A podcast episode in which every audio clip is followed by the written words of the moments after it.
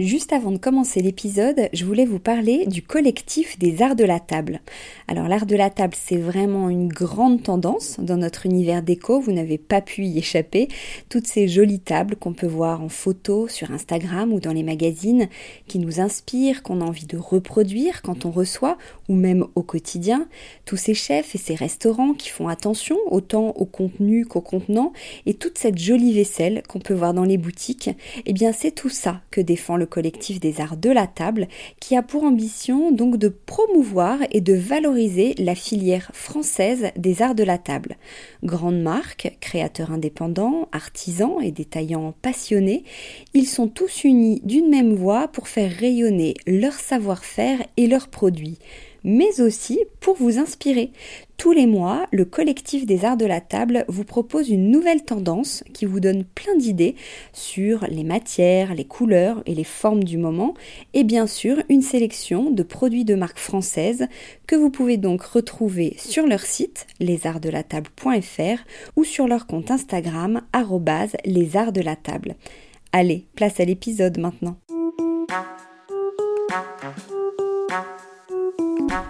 Bienvenue sur Décodeur, le podcast qui parle de celles et ceux qui font la déco aujourd'hui.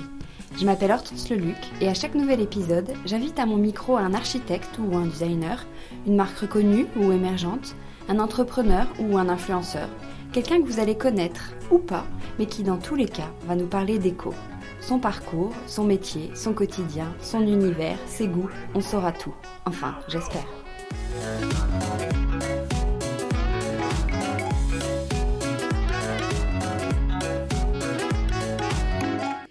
Aujourd'hui, je reçois Julia Rousseau, la fondatrice de Good Moods, l'un des plus beaux magazines en ligne du moment qui déniche et décrypte les tendances déco pour mieux nous inspirer toutes les semaines.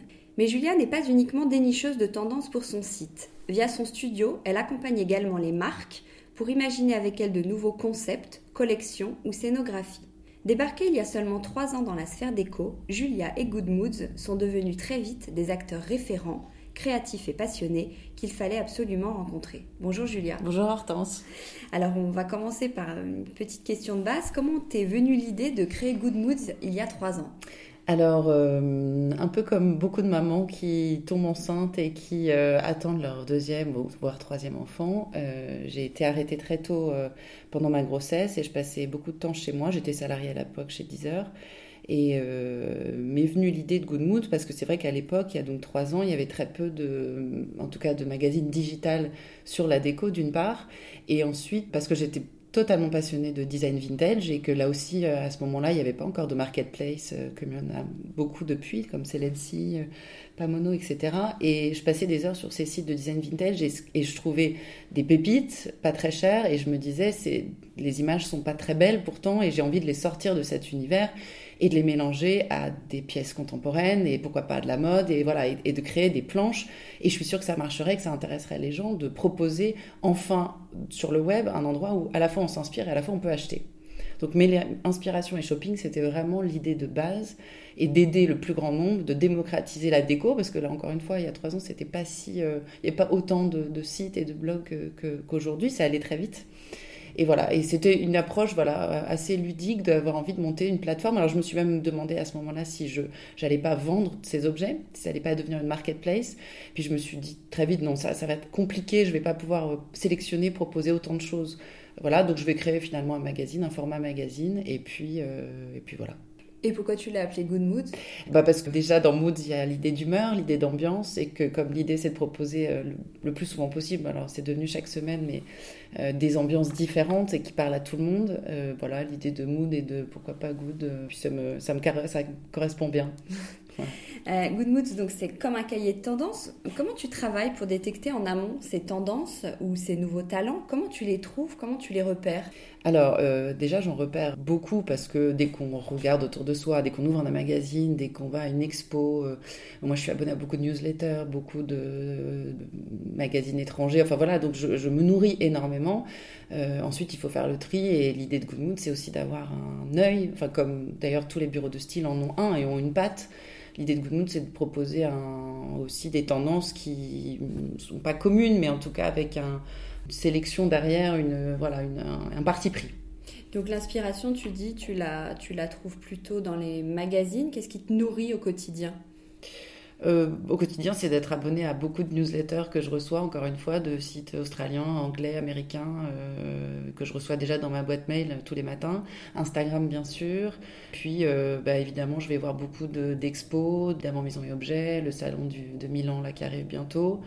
Il y a des choses comme ça qui sont très inspirantes dans le monde de la création qui, euh, enfin, auquel on assiste, par exemple, typiquement le salon de Milan, et on voit dans les mois qui suivent après ce salon certains événements, certaines expositions qui, qui ont clairement inspiré euh, d'autres créateurs, designers, et derrière, après, les marques de déco plus grand public. Et ça va te donner l'idée d'en créer un thème Oui, bah, ça, va me, ça va me rester dans ma tête, et puis je vais voir une deuxième chose deux mois après, puis après, c'est parti, en fait.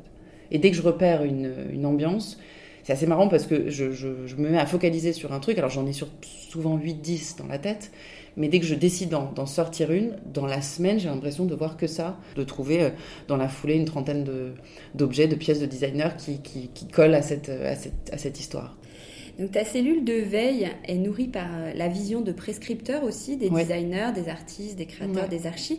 Comment tu travailles avec eux? Est-ce que tu vas les chercher? Tu les connais? Ou sont peut-être eux qui te sollicitent? Alors à la base, quand j'ai lancé Good Moods, je proposais moi-même ces ambiances avec euh, un freelance. On était deux à créer ces, voilà, ces, ces, ces univers. Euh, et très vite, j'ai eu envie de donner la parole, bah, comme toi dans ce podcast, à des personnalités, prescripteurs, euh, des archives d'intérieur beaucoup au début, qui me proposaient leur planche de tendance. Donc je trouvais ça génial qu'un archi d'intérieur euh, qui est potentiellement très connu et, très prisé euh, dévoile, livre au grand public sa planche de tendance du moment et ses sélections du moment. Donc c'est souvent moi qui les contacté. avec le temps, c'est un peu moite-moite et il y a des gens qui me contactent aussi pour être mis en avant. Et aujourd'hui, on, donc on met en avant des, des prescripteurs, donc des gens plutôt euh, reconnus. Et aussi, on fait appel à des contributeurs, donc c'est des gens euh, moins connus en tout cas, mais ça va de journalistes, de gens qui bossent dans le marketing du sport, de gens qui sont assez pointus dans leur domaine et qui proposent leur, leur propre euh, planche. Tu dis on, vous travaillez, tu as une équipe bah Maintenant, on est quatre en permanence et quand on a des projets de marque et qu'on doit bosser sur des choses en particulier, on monte à 6-7. Euh, voilà, beaucoup des freelances, mais en interne, on est quatre fixes qui sont tout le temps au bureau. Quelles sont les grandes tendances pour toi du, du moment, celles que tu préconises actuellement? Alors, euh, il y en a beaucoup, beaucoup, encore une fois. C'est vrai que la tendance, c'est qu'il y ait beaucoup de tendances. C'est avec l'accélération du digital et des, et des blogs et des bureaux de style, il y a mille tendances qui... Euh, mais après, moi, celle dont j'ai envie de parler, mais ça va de là, tout à l'heure, on va sortir un moodboard sur les couleurs holographiques. Donc ça va être un esprit très futuriste, très euh, un travail sur la lumière, sur ces couleurs euh, qui sont un peu difficiles à s'approprier quand même. L'holographique c'est assez particulier, il y a un côté futuriste euh, rigolo. puis la semaine prochaine, je pense qu'on va sortir un moodboard sur le noir, au contraire sur tous les objets très noirs et qui à la fois renvoient de la lumière. Après, il y a des sujets plus de fond sur comment, on, par exemple, comment on travaille aujourd'hui et le fait que euh, de plus en plus on travaille à la maison ou que les bureaux ressemblent de plus en plus à la maison. Il en découle des, tendances d'éco, que ce soit de matériaux, de choses, euh, plus, pourquoi pas plus de paravents euh, qui favorisent les ambiances plus, plus fermées. Enfin, c'est assez difficile, c'est très vaste comme question. Euh, c'est difficile de répondre. Donc, si on, bah, je vais te les poser peut-être plus précisément. Pour toi, quelle est la grosse tendance côté matériaux? Alors moi, celle dont je, vers laquelle en tout cas j'ai envie de plus en plus aller, c'est le bois parce que c'est un peu, euh, c'est un matériau très noble. Euh, on a envie de revenir à des matériaux les plus naturels possibles. Mais à la fois je dis ça, je réponds ça et en ce moment on travaille sur un moodboard sur le béton qui euh, n'est plus traité comme quelque chose de très euh, froid et très brut, mais qui au contraire est associé à, des, déjà des couleurs chaudes. Le béton, ça peut être euh, dans des couleurs chaudes, associé à des matériaux, du coton, de la laine bouclée, des choses très très chaleureuses. Donc on sort du minimalisme. voilà, chaque matériau peut être travaillé de façon très différente. Donc c'est côté couleur. Alors, la couleur, c'est très très important euh, chez Good Moons parce que moi, déjà, ça me, ça me passionne. C'est un sujet qui est sans fin. De, de feuilleter un, livret Pantone avec 12, euh, 112 euh, rouges, ça, me, ça, m'éclate. Donc, les couleurs. je pense qu'on pourrait sortir tous les jours une, planche de tendance sur une, sur une palette de couleurs. Moi, j'aime les couleurs particulièrement fortes et à la fois sourdes, c'est-à-dire euh, des verts olives, des rouges framboises, des, des violets euh, très ultra violets. Enfin voilà, j'aime j'aime vraiment les mélanges. C'est une bobine que je tire euh, avec plaisir. Côté revêtement, revêtement, alors euh, la céramique, il y a des Italiens par exemple en ce moment qui font, qui ont une créativité incroyable sur la céramique et toute la terre, la terracotta, etc. Là en ce moment, je travaille sur un projet d'hôtel et donc voilà, on fait un bar là-dessus. Donc je, je euh, le, la céramique, c'est vrai qu'on peut créer. On est, on est sorti des carreaux de ciment euh, en 2020 et maintenant on crée des, bah, des, formes florales, des formes végétales euh, avec la céramique. Donc c'est un, un, un, revêtement qui est qui n'est plus utilisé que pour sa salle de bain et pour voilà. On peut créer vraiment des. Qui n'est pas que fonctionnel. Exactement. Et côté objet déco alors l'objet déco, bah, je pense que de plus en plus on a tous envie d'être le plus singulier possible et de plus avoir les mêmes pièces que chez tout le monde. Donc euh, l'objet déco, c'est celui qu'on a chiné, surtout qu'on n'a pas retrouvé chez les autres. Quoi. Donc c'est la pièce unique euh, qu'on a soit chiné, soit euh, trouvée auprès d'un artisan mexicain. Ou voilà, enfin il y a de plus en plus de petites marques quand même qui émergent. Donc voilà, l'objet déco. Avoir une pépite, c'est tendance. Avoir une pépite, bah ouais, ouais, c'est sûr. et dans 10 ans, est-ce que tu as déjà une idée des courants déco, de ce qui va un peu arriver ou pas du tout? Bah, euh, On remarque bien qu'il y a quand même un éternel recommencement de manière générale. Donc, euh, dans 10 ans, on peut parier que, je sais pas, que les années 2000 reviennent. enfin, c'est un peu sans fin, quoi. Mais heureusement, c'est toujours revisité avec, euh, avec inspiration. Enfin, voilà. Justement, on dit souvent que la mode, c'est tout ce qui se démode. T'en penses quoi? Ouais, ouais, ouais. Bah, c'est, c'est tout à fait vrai. Et... Mais ce qui est amusant, c'est de voir comment on se réapproprie. Typiquement, là, on a beaucoup été puisé dans les années 80. Euh, les années 90 aussi là dans la mode, dans la déco, ça va sûrement revenir. Ça aurait été impensable il y a encore euh, il y a encore un an. Donc c'est rigolo de revoir comment ça redevient hype et comment ça, ça, enfin, voilà, comment les cycles et comme ça va de plus en plus vite, euh, c'est assez amusant en fait d'être dans ce métier. Pourquoi les tendances mettent autant de temps à arriver au grand public? Je vais prendre l'exemple avec ta chaise Marcel qui est en velours côtelé. Mhm. Les prescripteurs ont remarqué le velours côtelé, mhm. on va dire, il y a deux ans. Mhm. À Maison et Objets, c'est arrivé en septembre dernier, un petit peu là, euh, vraiment en janvier. Et on sait que du coup, l'année prochaine, dans toutes les boutiques déco, il y aura du velours côtelé. Donc il sera passé trois années. Pourquoi trois années? Ben, euh, je... enfin, pour, pour ce que tu expliques, hein, c'est exactement ça. C'est-à-dire que le temps que le créatif hyper pointu, un peu fou, euh, sortent là. Alors, Jour Côtelé, c'est pas complètement fou, mais, mais c'est juste un retour des années 70. Euh, le, truc de fond, c'est ça. Et, c'est des cycles de création et de production. Euh, le grand public, forcément, va plus acheter des, sur des marques plus importantes. Donc, mais je crois que les cycles, quand même, se réduisent de la même manière que dans la mode. il y a de moins en moins de collections, les, tout, tout se rapproche de plus en plus. Donc, est-ce qu'être tendance, c'est pas aussi une question de moyens, justement, par rapport à ce que tu disais? Souvent, ce sont les grandes maisons qui ont les idées en première, et ces mhm. grandes maisons, elles sont pas forcément accessibles à tous. Bah, justement, grâce à des tas de marques euh, jeunes qui émergent et, qui marchent vachement bien. Par exemple, les Danois comme Farm Living, euh, Hey. Euh, etc., sont, ont toujours le, la bonne collection au bon moment et pour le coup s'adressent au grand public. Donc mais de la même manière que la mode, à un moment, il fallait absolument acheter chez les grandes enseignes euh, les, belles pièces. Et puis quand tous les Zara, Mongo, etc. est arrivé, maintenant ils ont, ils ont les mêmes belles pièces au même moment et suivent les mêmes tendances. Donc en fait, euh, enfin, les cycles sont beaucoup plus rapprochés. Et quel conseil tu donnerais à quelqu'un qui a justement un peu moins de moyens, mais qui voudrait une déco tendance à quel, Avec quels détails on peut pimper son, son intérieur? Sur quels objets, couleurs ou matières actuelles il faudrait euh, miser? Bah, faut surtout oser, euh, oser le clash un peu, oser... Euh, d'être soi surtout. Et c'est un peu bateau comme réponse, mais euh, moi je suis très chineuse, je vais beaucoup au puces, je vais beaucoup euh, dans des maisons de vente, donc d'avoir dégoté une pépite que personne n'a vu nulle part, je pense que c'est encore le, meilleur moyen d'être singulier. tu es très pointu, ce qui est très inspirant et c'est aussi ce qui fait le succès de Good Moods. Est-ce que tu as envie de conserver ce profil, voire de l'être de plus en plus, ou est-ce que tu n'aurais pas intérêt à l'être un peu moins pour être davantage suivi? Alors ça c'est une vraie question que je me suis posée beaucoup. Au départ euh, je voulais être très suivie et parler au plus grand nombre. C'était vraiment l'idée de mêler inspiration et shopping. C'était pas du tout d'être pointu, au contraire, vraiment au contraire.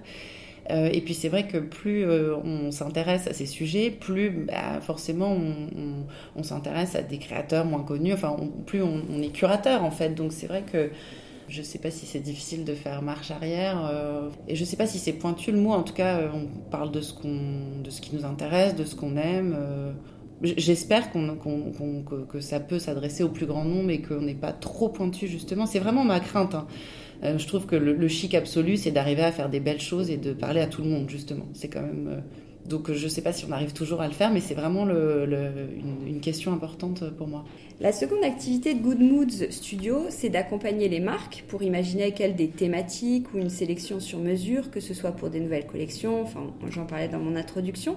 Pourquoi tu as, développé ça? Est-ce que ce sont les marques qui sont venues te chercher pour euh, bénéficier de ton expertise? Ou c'est toi qui avais envie d'aller vers ça? Alors pas du tout. Euh, moi, quand j'ai lancé Good Moods, je pensais pas du tout aller vers ça et ça n'a été que des opportunités des rencontres. Euh, ça a commencé avec un particulier qui voulait que je l'aide à décorer une grosse maison maison euh, en Normandie de 12 chambres, ensuite euh, à des lieux éphémères pour des marques, ensuite, enfin voilà, à chaque fois, j'ai jamais dit non, ça c'est sûr, parce que je suis de nature assez enthousiaste et donc euh, je, je me refuse aucun challenge, ce qui demande aussi beaucoup de travail parce que parfois quand on ne sait pas faire et qu'on ne connaît pas, il faut... il faut beaucoup travailler pour ça, mais voilà, j'ai jamais refusé et c'est vrai que ça s'est développé de façon très organique et très.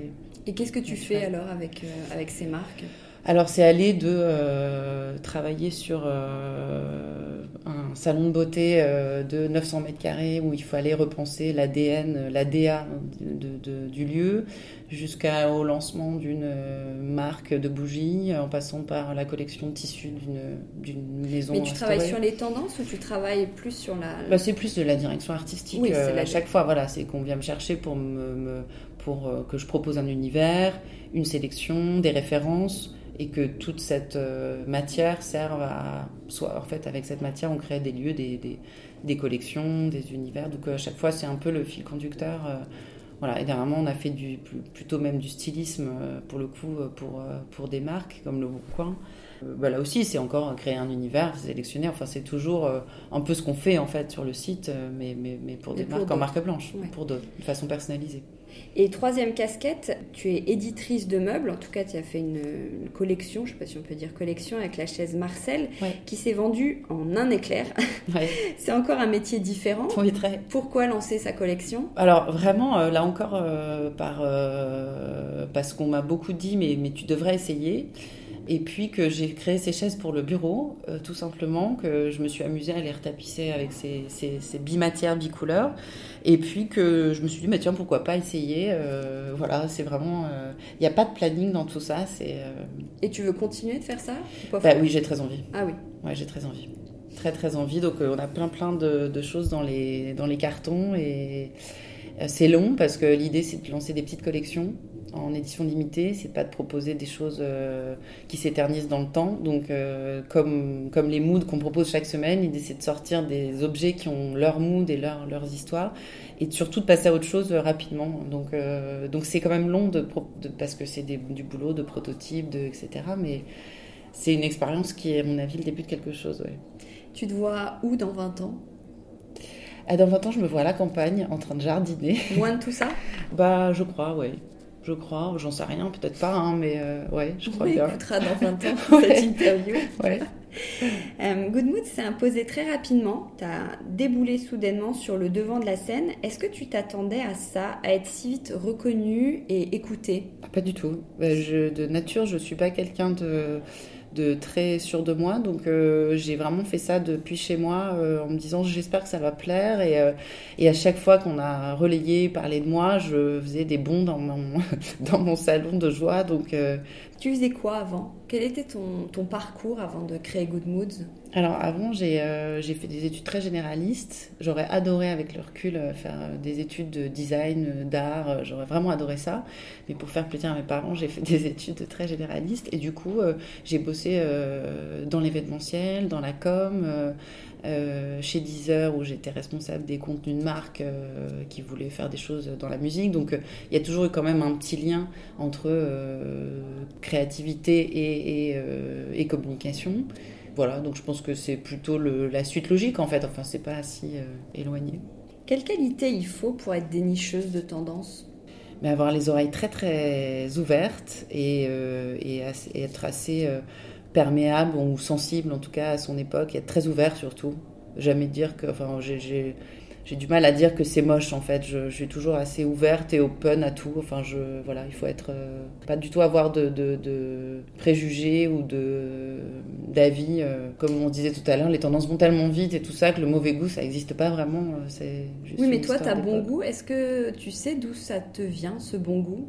On un peu éduqué à ça Bah, je pense que j'ai, oui, j'ai grandi dans un univers où je voyageais beaucoup avec mes parents. J'ai une mère qui était décoratrice, qui chinait énormément, donc c'est sûr que j'ai la chance d'avoir cette culture-là et ça m'a, ça m'a sûrement aidé. Tu as un métier qui est hyper créatif. Est-ce que tu as toujours été créative? Pas du tout, non, non. Euh, je l'étais pas. Enfin, j'adorais la musique, donc j'adorais chanter, mais c'est un peu. C'est très différent et, vraiment Good m'a aidé à, découvrir que je l'étais et me donne tous les jours encore plus envie d'aller vers ça. Tu voulais faire quoi quand tu étais petite? Chanteuse. Qu'est-ce qui te plaît le plus Mais je vais pas lâcher. Hein. Ah, ah, oui mais Voilà, dans 20 ans, tu voilà, seras sur chanteuse, mais euh, dans ma ferme. Qu'est-ce qui te plaît le plus dans ton métier? Euh, de découvrir des, talents. Ça vraiment de dénicher, de, découvrir une jeune maison d'édition ou un designer ou euh, prendre une claque sur une scénographie. C'est vraiment de découvrir la beauté, c'est toujours une joie. C'est vraiment et puis aussi de rencontrer des gens. C'est vrai que ça m'a amené. Euh, autant au début, je faisais beaucoup ça chez moi de façon très reclus, un peu comme dans ma grotte. Et puis depuis deux ans, je rencontre beaucoup de gens et ça, c'est un vrai plaisir. Et qu'est-ce que tu aimes le moins? Euh, bah, euh, qui dit donc magazine dit, euh, dit annonceur, donc il faut aller chercher forcément des sponsors, des partenariats pour monétiser le, le modèle. Et, j'avoue que la partie commerciale, c'est celle avec laquelle je suis moins à l'aise. Donc j'ai quelqu'un qui le fait heureusement ou qui m'accompagne. Et donc voilà, c'est moins un problème aujourd'hui. Et toi, tu es plutôt quel style déco? C'est comment chez toi? Alors chez moi, le, ce que je disais tout à l'heure, c'est vraiment le, le, mélange des couleurs, c'est-à-dire que j'ai euh, j'ai du violet avec du rouille, du moutarde, du vert anglais. Euh, j'aime l'accumulation euh, des choses, des couleurs, des styles. Donc voilà. Est-ce qu'il y a une pièce, un endroit que tu préfères chez toi, un petit endroit à toi? Euh, non, c'est le salon, c'est pas petit, euh, c'est le salon parce que on est tous ensemble et que, et que j'ai besoin d'être. Euh, je suis pas du tout solitaire, j'ai besoin d'être euh, entourée tout le temps, donc plus on est nombreux, mieux je me porte. Quelle est ta pièce, cette fois dans le sens meuble ou objet, chouchoute? Oui, alors ça fait longtemps que c'est une pièce design de, de c'est le mobilier de Gaël Lenti qu'on voit dans la piscine à un moment dans le film avec Romy Schneider pour ceux qui qui, qui connaissent pas Geolenti. Et, et c'est vrai que c'est un mobilier de jardin euh, magnifique, tubulaire, euh, qui se fait dans plein de couleurs et qui est hérédité depuis. Euh, et ça, c'est vrai que j'adorerais avoir ce salon de jardin, mais, mais c'est un peu. c'est pas, pas donné. Est-ce qu'il y a un courant ou un designer que tu aimes particulièrement? Bah, en ce moment, c'est peut-être à l'approche de Milan. C'est vrai que le design italien dont on, qui renaît de ses cendres, ça a commencé avec Achille Castiglioni, avec euh, Gaolenti, comme je te le disais, mais c'est vrai qu'il y a des designers italiens moins connus qu'on remet sur le devant de la scène en ce moment, comme euh, Mangiariotti, Carlo De Carli, qui inspirent beaucoup de designers contemporains, et c'est une source d'inspiration euh, pour moi inépuisable. Et le fait de voir sans cesse des nouveautés, est-ce que ça te donne envie de renouveler sans cesse ta déco? Alors non, parce que euh, chez moi, enfin même sur mes projets, quand on quand je travaille même sur des projets d'hôtel, j'ai tendance à tout imaginer avant mais jusqu'au détail près, à l'objet près. Et donc, euh, une fois que c'est fini, euh, je passe à autre chose. Donc, non, non, bien sûr que chez moi, j'ajoute des, petites pièces, mais euh, non, j'ai pas envie de changer. J'ai un confort. Et puis surtout, comme j'ai d'autres projets, je travaille vraiment par mood, encore une fois. Donc, quand je suis à fond dans un, dans un mood, dans un projet, je n'ai pas envie de revenir sur d'autres en arrière. Voilà, pour moi, c'est fini. Où est-ce que tu fais ton shopping déco, justement? Beaucoup sur le web, beaucoup sur Internet parce que bah, maintenant on peut chiner sur internet des, designers mexicains ou d'Afrique du Sud et, ou portugais. Euh, enfin, tout, il y a de plus en plus de webshops, donc c'est sans fin. Hein. Encore plus accessible. Ouais, ouais. Il va y avoir plein de ponts. Tu fais quoi? Où tu vas pour te détendre, te ressourcer? Euh, alors de plus en plus, je reste chez moi parce que j'ai la chance d'avoir une maison avec un jardin. Ah oui. Et donc je me suis mis au potager et donc ça me prend beaucoup de temps. Et voilà, mais non, non. Euh, je, je voyage beaucoup sur des ponts de mai aussi pour me, enfin sur les ponts en général, pour m'inspirer bien sûr. Donc euh, c'est souvent des villes euh, européennes, pas trop loin de Tu cherches sans cesse de nouveaux lieux? Ouais, beaucoup, ouais. Quel est l'endroit le plus dingue où tu as été? Euh, ben, c'est il y a quelques mois où on est allé à Naples euh, dans l'hôtel euh, entièrement réalisé par Joe Ponti qui s'appelle le Parco di Principe. Et il a absolument tout réalisé euh, les carreaux de ciment jusqu'au mobilier en passant par l'architecture du bâtiment. Et l'hôtel donne sur la mer et on descend avec l'ascenseur sur le ponton en bas. Donc c'est un endroit absolument magique. Là, depuis tout à l'heure, on parle de déco. Euh, Est-ce que tu suis aussi la mode? Est-ce que la mode et la déco sont liées? Oui, beaucoup. Euh, D'ailleurs, très souvent, les moodboards euh, qu'on propose partent d'un défilé de mode, euh, même si c'est pas forcément le, le cœur du sujet de Good Moods, mais en fait, plein de fois, je pars de, de- des Fashion Week, je regarde tous les défilés, et c'est de ça dont part une planche de tendance. Et qu'est-ce que tu penses d'Instagram? Tu nous disais tout à l'heure, ça t'inspire plutôt? Alors oui, ça m'inspire pour trouver des jeunes créateurs. Euh, ensuite, je trouve que c'est quelque chose d'assez, euh, quoi, pas nocif, mais je, je pense qu'on arrive un peu au bout de cette. euh, ça se transforme beaucoup en Pinterest en fait, Instagram de plus en plus. La spontanéité qu'il y avait au début euh, s'étiole complètement. Et donc, euh, comme Pinterest, je trouve qu'il y a, voilà, que ça a des, ses limites et qu'il faut euh, surtout pas se, se perdre, pas, pas perdre du temps, mais se, se focaliser sur ce, sur ce réseau. Oui, tout le monde en parle, mais tu penses que ça... Je pense même qu'on va finir par s'en lasser, que euh, un peu comme les tendances ou comme Facebook ou comme tout ça, ça finira par, euh, on finira par passer euh, bah, au podcast par exemple. Ou voilà. Je pense que c'est un, un outil qui s'est transformé en fait, euh, qui est devenu moins personnel, moins. Alors c'est un fort mine, c'est une mine d'or pour trouver des créateurs, des designers. Mais le mieux, c'est encore d'aller à leur rencontre, de d'écouter aussi le, le prisme de journalistes qui font leur métier. De voilà, je trouve que Enfin, je sais pas si on peut critiquer Instagram, si c'est. euh, non, non, mais, c'est intéressant. mais je trouve que ça a des limites, ouais. Alors, pour imaginer encore mieux tes journées, on va inventer une semaine type avec des créneaux où tu Oui. pourrais me dire ce que tu es en train de faire. Donc, qu'est-ce que tu fais le lundi à 9h Alors, je suis chez moi parce que j'ai une nounou qui, qui mais pas, pas- parce que je le veux, qui arrive qu'à 9h30, donc je reste avec mon troisième enfant qui a seulement 20 mois, donc je profite. Le mardi à 17h. Oh, le mardi à 17h, je suis au bureau et on finit la, le moodboard qu'on va sortir deux jours après. On travaille tr- vraiment en flux tendu, donc euh, on, on termine la maquette du moodboard qu'on va sortir le jeudi. Le mercredi à 13h. Bon, là, je déjeune euh, forcément avec euh, quelqu'un du monde du design ou de la déco, ou voilà. Et le jeudi à 20h. Eh ben, euh, je prends l'apéro parce qu'on envoie notre newsletter à, souvent à 17h30 le jeudi. Donc à 20h, souvent, on fait un, un apéro au bureau. euh. Et le vendredi à 14h. Eh ben là, je jardine. Tous les vendredis, c'est vrai, tous les vendredis, je, je- tout le monde reste chez soi. On bosse tous euh, par, par Skype, etc. Mais on a des, des semaines de 4 jours pour que le vendredi, chacun s'inspire comme il veut. voilà, et c'est, je trouve que c'est sain d'avoir ce rythme-là. Et quel est le moment de la journée que tu préfères? Bah, le matin quand j'arrive au bureau et que je vois mon équipe, parce qu'on a une, on est vraiment une équipe, euh, euh, il y a une ambiance géniale, on est une petite famille, donc ça c'est très chouette. Et le soir quand je rentre chez moi aussi c'est bien pour euh, découvrir, pour re- retrouver mon équipe à moi. Dans un monde parallèle, si tu pouvais faire un dîner avec les invités de tes rêves, à quoi ressemblerait ta table et qui seraient tes invités? Alors euh, sans aucun doute euh, le duo des Dimoré que j'ai déjà rencontré et qui euh, en plus d'être ultra créatifs et talentueux, sont très sympas. J'aurais envie de mélanger avec un créateur de mode euh, comme euh, Jacques Mus, qui en ce moment euh, a vraiment beaucoup de propositions et, et je pense qu'ils s'entendraient bien, les trois ensemble. Puis, puis des gens rigolos surtout, je crois. voilà. Quelle est la pire faute de goût pour toi?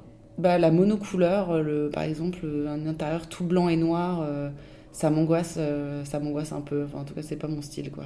Le côté euh, galerie muséale me, me, me plaît moins, voilà. Alors on va terminer avec les questions à Watt 1000. Question à 12,95€, le prix d'un mètre carré de moquette chez Leroy Merlin.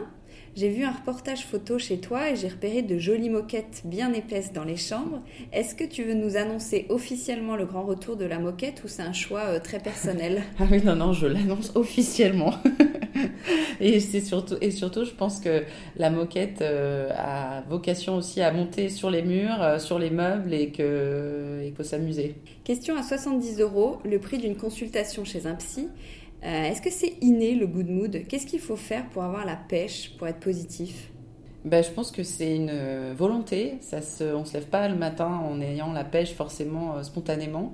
Je pense que c'est une forme de, j'allais dire de politesse, mais il y a un peu de ça. Question à 5 euros, comme le cinquième épisode que j'ai enregistré avec Elisabeth Leriche, qui est aussi chasseuse de tendance. Alors, amie ou ennemie? Alors, au contraire, Elisabeth, c'est une très très belle rencontre que j'ai faite. C'est quelqu'un que j'admirais énormément, euh, mais depuis des années, parce que je voyais ses scénographies à Maison et Objets, et je me disais, mais quelle, quelle, quelle reine quoi, des tendances, et ses propositions sont euh, toujours tellement bien scénographié. Et je l'ai contactée un jour et elle m'a dit Mais bien sûr, j'adore ce que vous faites, je serais ravie de vous rencontrer.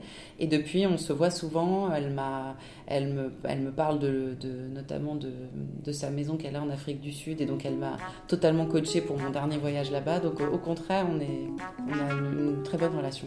Merci beaucoup, Julia. De rien.